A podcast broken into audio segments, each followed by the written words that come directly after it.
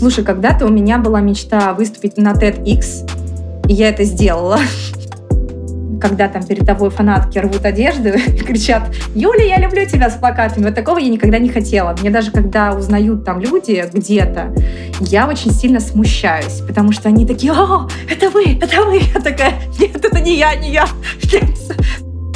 Ну вот, но это правда так, потому что мы все хотим кем-то стать. Ну, условно говоря, все в детстве хотят стать актерами или там еще кем-то, певцами, как не знаю кто. Но просто суть в том, что очень часто мы зацикливаемся на этом, и мы не просто не видим каких-то возможностей. Ну, то есть нужно пробовать чтобы потом просто не остаться на смертном Андре и сказать, господи, как бесполезно я прожила эту жизнь. Всем привет! С вами Настя Егорова и мой подкаст «Выросли стали» – подкаст для тех, кто ищет профессию своей мечты. Выпуск каждый понедельник. И сегодня у меня в гостях эксперт по речи и публичным выступлениям Юлия Черных. Юля по образованию актриса, окончила один из топовых университетов, но связала свою карьеру с публичными выступлениями. Что повлияло на ее выбор? Кто клиенты Юли? Об этом и не только в выпуске. Э, Юля, привет. Привет. Юля, расскажи, пожалуйста, где и кем ты работаешь? Я работаю экспертом по публичным выступлениям и риторике. Работаю я сама на себя, поэтому вопрос «где?» я везде, потому что у меня очень много клиентов. Именно я работаю с русскими людьми, но по всему миру. То есть у меня достаточно много клиентов, которые не живут в России. Ага, понятно. Расскажи, пожалуйста, Юль, про свой профессиональный путь. Где ты? Давай начнем с детства. Где вообще ты выросла, в каком городе ты родилась, э, где ты получала образование, кем хотела стать в детстве и как ты вообще пришла вот к этой интересной профессии? Это просто, мне кажется, разговор уже даже не на 40 минут, а на часы и на книгу, но я постараюсь быть краткой. Я петербурженка в третьем поколении, да, вот такие существуют, которые потом впоследствии понаехали в Москву. Это как раз про меня, петербурженка, которая понаехала. В детстве я мечтала стать актрисой. И, в принципе, у меня был такой путь, что я, наверное, с 10 лет попала в театральную студию, потому что я была очень таким зажатым ребенком, стеснительным, застенчивым. Меня отправили в театральную студию для того, чтобы просто из меня вырос не такой вот зажатый ребенок, а все-таки потом я смогла нормально говорить. И потом, в принципе, я пошла там в другую театральную студию, и таким образом просто у меня даже не было выбора. Я пошла поступать в театральный. Я с первого раза в 16 лет я поступила в ГИТИС на актерский факультет. ГИТИС это находится в Москве, он входит в золотую пятерку театральных вузов. Я вообще хотела стать актрисой, но, к великому сожалению, это такой, знаете, актерский путь — это тернистая штука, потому что ты очень зависим, ты зависим от проб. Очень много даже известных актеров, которые сидят без работы. Это нестабильно, потому что есть некая сезонность, потому что все снимается либо весной, либо летом. И, соответственно, я понимала, когда выпускалась из театрального института, что у меня есть актерский агент, что, в принципе, меня уже выделяет, потому что еще очень сложно найти актерского агента. И актерский агент только он тебе может дать именно вход в какие-то нормальные там пробы и так далее. То есть на очень такие известные ныне работы. И, соответственно, я понимала, что у меня, в принципе, все неплохо складывается, в отличие от очень многих, наверное, актеров, но, тем не менее, это очень нестабильная история, и мне нужно где-то подрабатывать для того, чтобы я могла снимать квартиру, для того, чтобы я могла есть и так далее. Что я умею делать? Я умею только либо плясать, либо петь, либо говорить. Больше я ничего не умею. И, соответственно, очень был такой, ну, маленький, скажем так, выбор. То есть либо я иду преподавать актерское мастерство детям, либо я, соответственно, учу людей говорить. В принципе, я больше ничего не умею. Я начала преподавать технику речи, я начала с достаточно такой низкой ставки. У меня я нашла первые первые, наверное, клиентские заказы на очень известном сервисе по подбору репетиторов. И, соответственно, так mm-hmm. пошло. И через год у меня появилось очень много топ-менеджеров. То есть я такая, как? я же год преподаю. Почему они все у меня? И таким образом я постепенно-постепенно росла. Вот я выросла сейчас в блог. У меня достаточно большой онлайн-курс. Там сейчас на последнем у нас было 200 человек именно участвовало. И, соответственно, я выросла в такого специалиста за пять лет. Но если бы мне сказали тогда, когда я была еще маленькая или когда я была в институте, что ты вообще уйдешь из этой профессии, я бы не поверила. Но в смысле как? Это моя голубая мечта. Я хотела стать артисткой. Я видела себя на uh-huh. сцене. Но потом я поняла, что есть достаточно более, ну, скажем так, это смежная история, да, все равно я учу людей говорить, uh-huh. выражать себя и так далее. Но, тем не менее, я еще получаю от этого другой кайф. Я получаю от того, что я делюсь своими знаниями, я, я понимаю, что мне очень важно помогать людям, и я при этом каким-то образом участвую на сцене, я там веду вебинары и так далее. То есть это все мне дало больше, чем дала бы мне актерская профессия. Круто. Круто, что ты так реализовала все свои стороны. Здорово. А кто вообще, Юля, твои клиенты? Кто к тебе идут? 200 человек на курсе. Это достаточно много. Скажи, пожалуйста, с каким вообще запросом к тебе люди приходят? И вообще, нужно ли, кому нужно идти к тебе? Вот. Слушай, ну я сейчас скажу очень банальную вещь, потому что говорить нужно всем, всем уметь. Объясню почему. Значит, на курсе у меня не только люди, которые мечтают стать блогерами или там являются блогерами. То есть это очень распространенная какая-то история и стереотип, что нужно уметь говорить только телеведущим или там актерам и так далее. На самом-то деле, если вы приходите, ну, например, меняете работу, приходите на собеседование, и внезапно у вас там «Здравствуйте, я...» И вот все начинается, какой бы у вас не было сильное CV там, или резюме, то вас не будут слушать, потому что вы не умеете произвести это правильное первое впечатление. Или там, например, это очень нужно, когда вы презентуете что-то клиенту. То есть, например, у вас тендер, и это известная mm-hmm. же штука, что мы выбираем именно человека эмоциональной составляющей, потом мы это все подкрепляем логикой. То есть, если, соответственно, у вас есть конкурент, который менее подкован с точки зрения экспертности, но он лучше себя презентует, что бы вы ни делали, все равно клиент, он будет ближе тому человеку, нежели чем к вам. Поэтому ко мне приходит обычно за тем, чтобы красиво и дорого говорить, чтобы уверенно заявлять о себе. И в том числе, кстати, вот одна из девушек пришла на курс, у нее был очень интересный запрос, но я тоже с этим работаю. Она говорит, я очень часто хожу на первое свидание, я хожу в Тиндер, но я понимаю, что я начинаю волноваться. Вот этот вот страх публичных выступлений на самом деле проявляется везде. И на свиданиях, и в незнакомых компаниях, mm-hmm. потому что нужно заинтересовать людей, а ты понимаешь, что у тебя голос дрожит, руки дрожат, и ты не можешь им сказать «остановитесь», или там, когда мысли мои скакуны и так далее. То есть это формулирование мысли, mm-hmm. это четкая дикция, это низкий уверенный голос, потому что если вы будете говорить «Здравствуйте, меня зовут Юлия, я 15 лет в бизнесе, я такой потрясающий человек», я никогда вам в жизни не поверю. Но если человек говорит наверху, но это же правда так. Голос должен быть внизу. Как формулировать мысли, я сказала, как жестикулировать, как сделать так, чтобы вы были интересным человеком, как научиться рассказывать интересные истории, это сторителлинг, и как вообще научиться смолтоку. То есть, несмотря на то, что у меня такая достаточно обширная задача, я в том числе учу людей, как уходить от манипуляций, но у меня реально очень широкий профиль. Но что я больше всего mm-hmm. люблю делать в своей профессии, это помогать людям формулировать мысли, потому что очень часто люди говорят очень банальные вещи из разряда, что такое любовь. Любовь — это поддержка, любовь — это забота. И так говорит каждый человек. Но у каждого человека есть свой внутренний мир, и вот как это выразить через слово, чтобы именно зацепить, вот этому я учу. Угу. Поняла, я все поняла. А все ли люди понимают, что им это нужно, или еще до кого-то не дошло? И большой ли спрос вообще на твои услуги? И есть ли какая-то конкуренция в среде? Огромное количество, не конкуренция, огромное количество запросов. Объясню почему. Я никому ничего не навязываю. Я не прихожу там, условно говоря, в бизнес-клубы и не говорю «Здравствуйте, я Юля, я эксперт по публичным выступлениям, купите, пожалуйста, мои услуги». Никогда такого не было и нет. Ко мне приходят люди, которые, ну, соответственно, у них есть запрос говорить, это сейчас становится наиболее, ну, скажем так, это все более и более популярная сейчас становится вещь. И очень многие реально не знают, что есть такие специалисты, но это достаточно узкая такая uh-huh. ниша, ниша, но тем не менее, когда, например, люди приходят на курс или кто-то узнает там обо мне, они приходят и с восторженными там глазами и так далее, рассказывают об этом друзьям, и, соответственно, таким образом ко мне приходят через сарафанку. Плюс у меня достаточно uh-huh. большой блог, там 103 тысячи человек — и поэтому, конечно, там репосты, рилсы у меня очень сильно залетают. Поэтому, конечно же, я высвечиваюсь, и люди обо мне узнают. Ко мне приходят люди совершенно разных профессий, то есть это от топ-менеджеров, но это обычно на индивидуальные какие-то услуги. На курс обычно приходят люди, люди именно обычных профессий. Это психологи, это, например, люди, которые работают в какой-то корпоративной среде, это люди, которые являются, там, они работают в продажах, например, ну, то есть профессии, на самом деле, казалось бы, обычные, но всем людям нужно говорить. Или те, например, которые приезжают mm-hmm. там в другую страну, и им нужно резко и как-то классно выделиться и произвести впечатление. Ну, то есть реально очень много профессий. Угу. Поняла, то есть клиентов очень много, и если человек сейчас э, думает, идти ли ему в эту профессию, то ты бы рекомендовала, да, иди, в принципе, спрос большой. Правильно я поняла? Да, но это просто, знаешь, из разряда, что как бы сейчас сказать так, чтобы аккуратно, но при этом, чтобы ты меня поняла.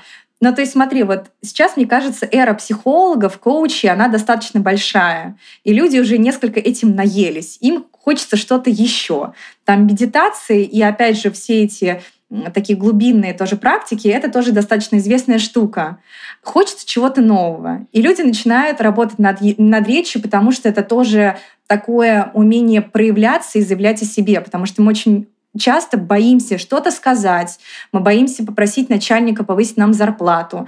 И угу. вот как раз смелостью, за смелостью приходит ко мне. Просто если психологи работают скорее изнутри, они тебе там помогают, все там чинят, чтобы ты стал уверенной, я работаю через внешние факторы к уверенности. То есть это жесты, голос и так далее. То есть когда человек уверен в навыке, он понимает, что ему делать, конечно, он становится более уверенным. Поэтому ко мне приходят за смелостью, и, соответственно, мы, я себе напомнила волшебника изумрудного города, ко мне приходит со смелостью, да.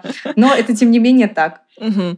Юля, кажется, что э, ты э, очень много работаешь. Успеваешь ли ты как-то вообще развивать свой навык? И как ты вообще это делаешь? Как ты развиваешься в своей профессии? Может быть, ты уже с какой-то с другой стороны, то есть э, не именно там вот ораторское искусство, да, как ты развиваешь, а вот как уже как бизнес, как ты же бизнес-леди, получается, там э, менеджмент.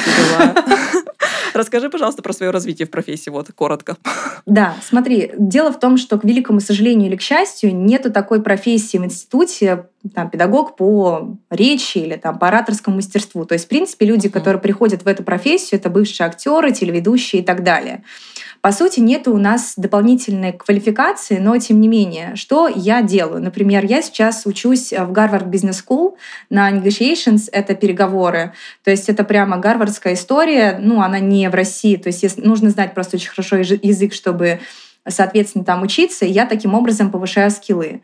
Я достаточно много читаю на какие-то смежные темы, то есть, например, сейчас меня реально интересует тема манипуляции, я это преподаю, но мне хочется прямо еще дать людям какой-то информации полезной, поэтому это так. Но, в принципе, все остальное — это просто опыт, это наблюдение, и тем более я тренируюсь очень много, потому что я делаю разборы, разборы различных интервью, чтобы показать, как я бы сказала на месте этого человека, почему он неправильно себя повел, из-за того, что я делаю эти разборы, из-за того, что я читаю книги, а книги я тоже люблю именно с какими-то мыслями, которые заставляют меня думать. Опять же, это к вопросу, как формулировать мысли, нужно, по крайней мере, чтобы новая информация поступала. И таким образом я напитываюсь. Я напитываюсь, я могу отдавать. Потому что, опять же, если ты не развиваешься, а находишься в какой-то стагнации, но это на самом деле гиблое дело. Угу. Как интересно, Юля, ты все рассказываешь. Прям я прочувствовала эту силу слова. Вообще круто. Ты уже, наверное, глубже, глубже, чем просто инструктор по речи, эксперт по речи. Классно, это здорово. Надо, я буду за тобой наблюдать ну, вот теперь.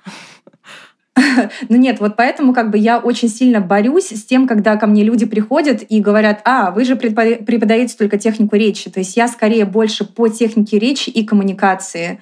Потому что если вы mm-hmm. идеально разговариваете, вот вы как диктор на телевидении с кем-то говорите, но ну это же гиблое дело. Если вы не умеете и не понимаете, какой человек перед вами сидит, и вы не можете считать или отработать какие-то там слова, которые летят в ваш адрес. Угу. А что для тебя сейчас э, самое сложное в твоей профессии? Есть ли такое? Ты знаешь, мне просто очень нравится то, как развивается моя жизнь. То есть, если год назад, я могу сказать честно, у меня год назад, наверное, были то ли три, то ли четыре тысячи подписчиков, и у меня достаточно было хорошее такое офлайновское поле, но uh-huh. мне очень хотелось зайти в онлайн, но я не знала как. И так получилось, что у меня очень сильно залетели Reels, и я проснулась популярной на следующий день. То есть реально за два или за три дня у меня просто огромное количество людей пришло, и понятно, что курс у меня расширился, и у меня стали более интересные задачи. То есть если раньше, год назад, я была исключительно специалистом, и я что-то начинала, маленькие шажки какие-то делать, то сейчас у меня огромная команда, и мне очень нравится, как развивается моя жизнь. Там, ну вот, например, я начала ходить на подкасты. Я начала, mm-hmm. например, думать о том, что так, я хочу писать еще статьи по этому поводу. Я думаю над тем, как улучшать там материал.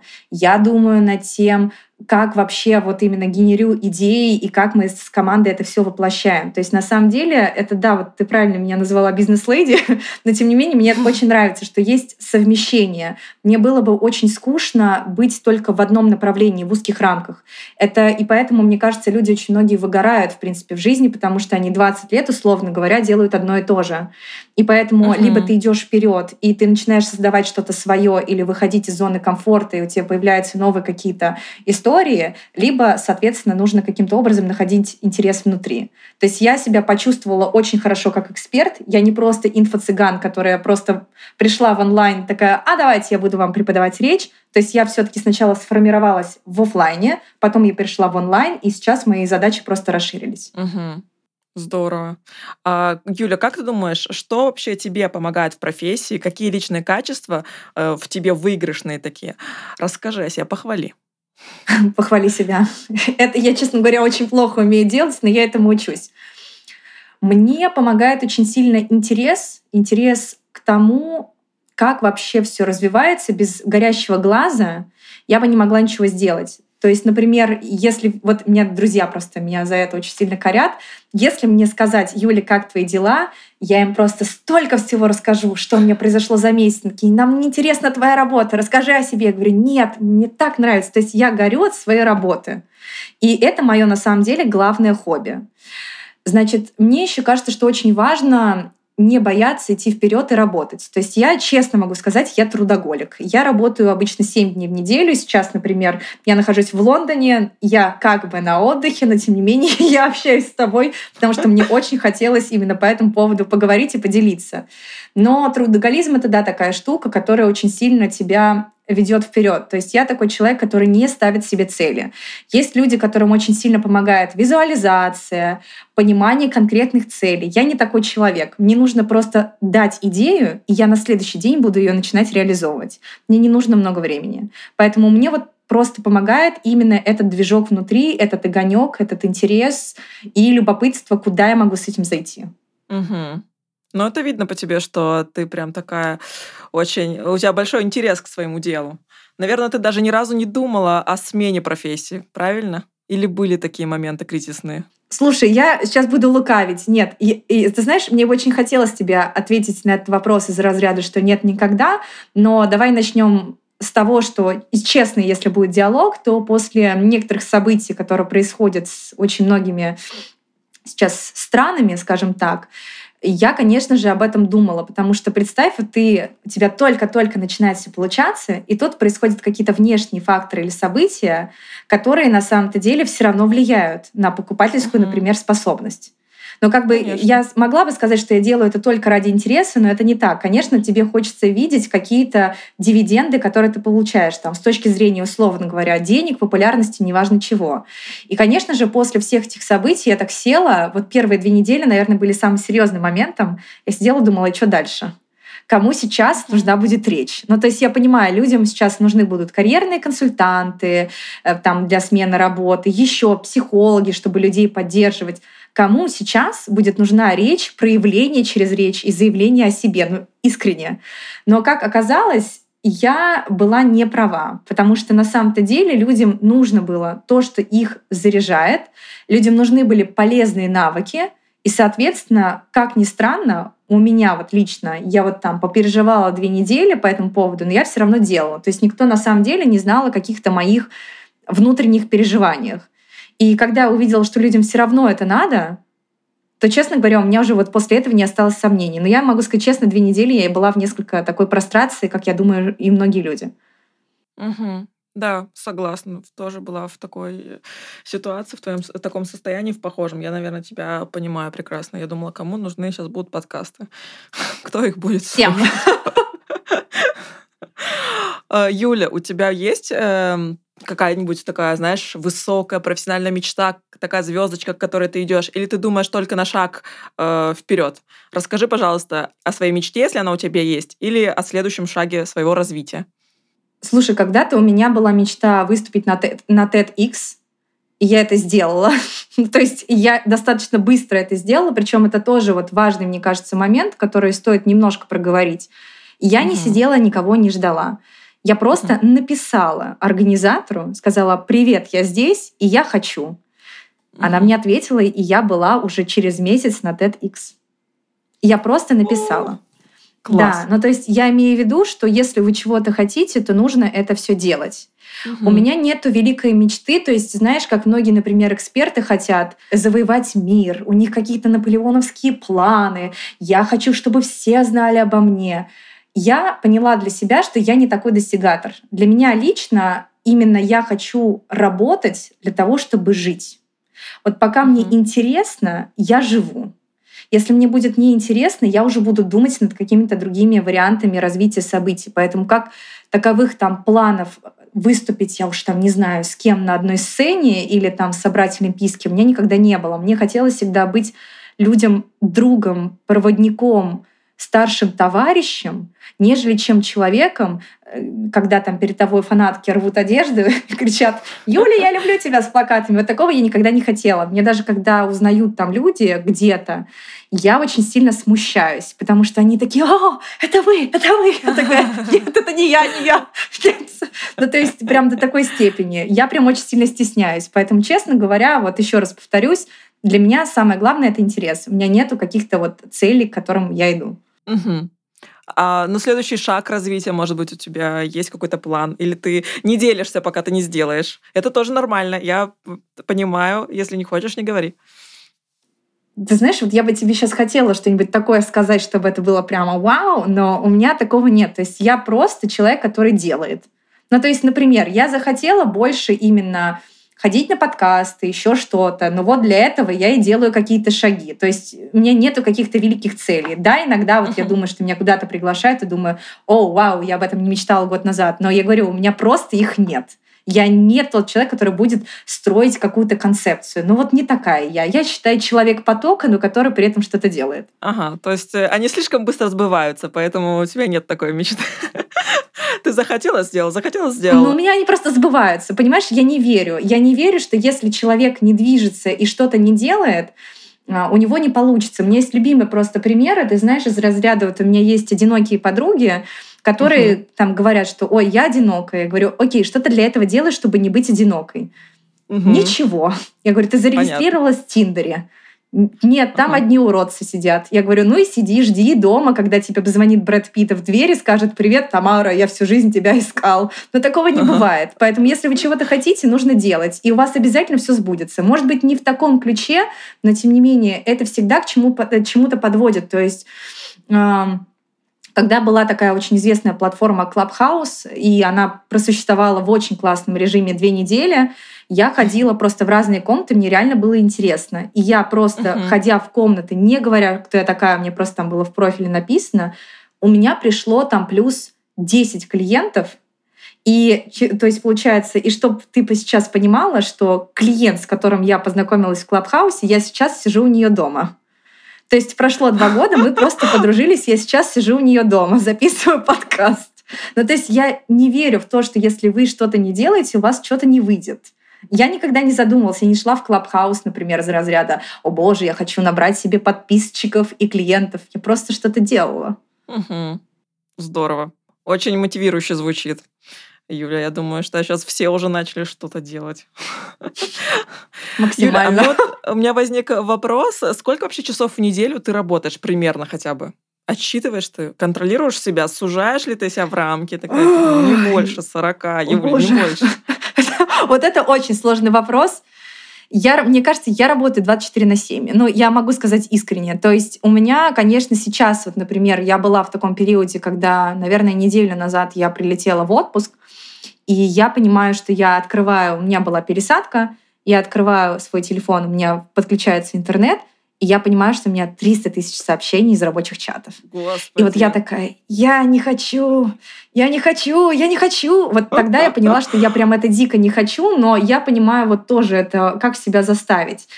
Я постоянно в процессе. И я, конечно же, работаю только с людьми, которые хотят что-то сделать, хотят мне помочь. Mm-hmm. Они хотят мне помочь достичь каких-то целей.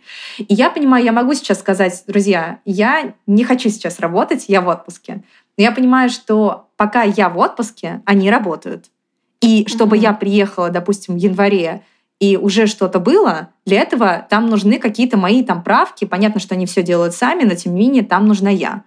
И поэтому, когда я об этом начинаю думать, у меня появляется мотивация, и я начинаю всем отвечать.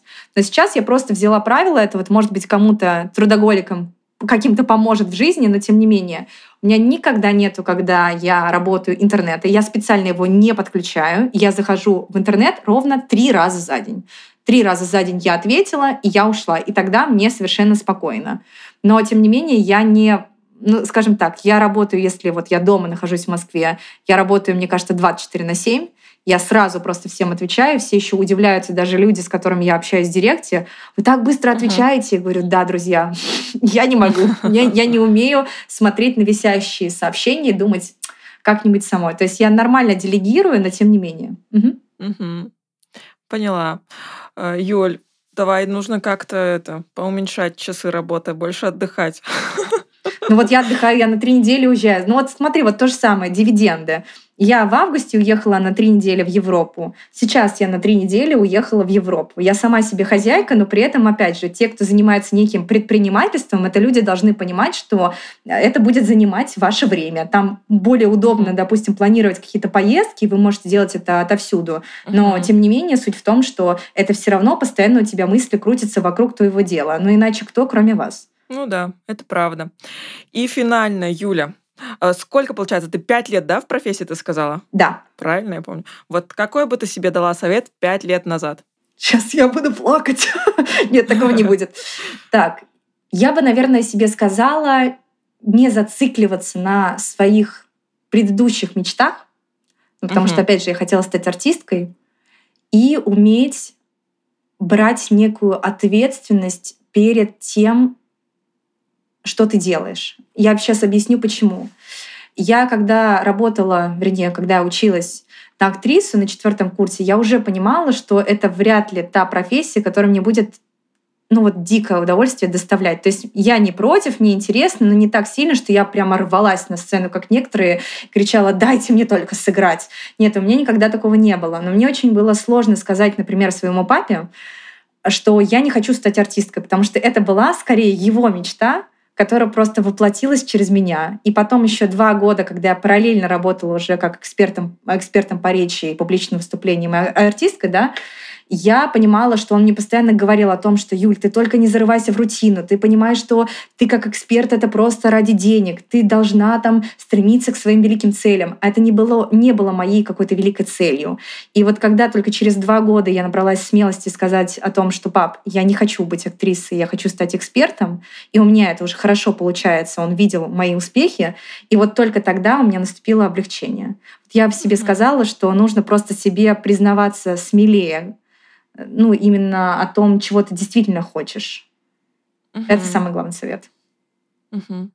Не бояться отпустить свои э, предыдущие мечты. Вообще так, так, такой необычный совет. Интересно, я прям его в себе взяла, положила в голову и начинаю с ним жить. Спасибо большое. Ну вот, но это правда так, потому что мы все хотим кем-то стать. Ну, условно говоря, все в детстве хотят стать актерами или там еще кем-то, певцами, как не знаю кто. Но просто суть в том, что очень часто мы зацикливаемся на этом, и мы не просто не видим каких-то возможностей. Ну, то есть угу. нужно пробовать чтобы потом угу. просто не остаться на смертном Андрее и сказать, господи, как бесполезно я прожила эту жизнь. Угу. Зато держалась за свою мечту, которую вначале вот себе придумала. Да, но это как бы вот сейчас реально романтично не звучало, как вот э, розовой соплей это бы не было, но тем не менее это правда так. Очень хочется интересно прожить жизнь, чтобы тебе глаз горел, а не когда ты сидишь, прости господи, как какая-нибудь пенсионерка и думаешь, там смотришь голубой огонек, и это единственная твое, твоя цель для существования, и ты думаешь, ой, а я могла бы по-другому. Ну так, блин, я не хочу быть такой пенсионеркой. Угу. Здорово. Супер, Юля, спасибо вообще за то, что ты пришла, рассказала свою чудесную историю, э, столько мотивационных фраз, цитат. Э, я думаю, что сейчас все побежали уже к тебе в социальные сети, смотреть, следить за тобой, смотреть твои рилс. Я оставлю все в описании выпуска, переходите на соцсети Юли и все улучшаем свою речь. Ура! Подписывайтесь, лайки, колокольчики и комменты. Всем пока-пока. Пока! Все здорово. Спасибо, что дослушали выпуск до конца. Мы с Юлей очень ждем вашу обратную связь. Так что заходите в Яндекс Музыку, ставьте лайки, переходите в Apple Podcast, ставьте звездочки и пишите комментарии. А также заходите в телеграм-канал «Выросли стали» и пишите свои комментарии под последним постом. Всех люблю, всех целую. Пока-пока. Хорошей рабочей недели.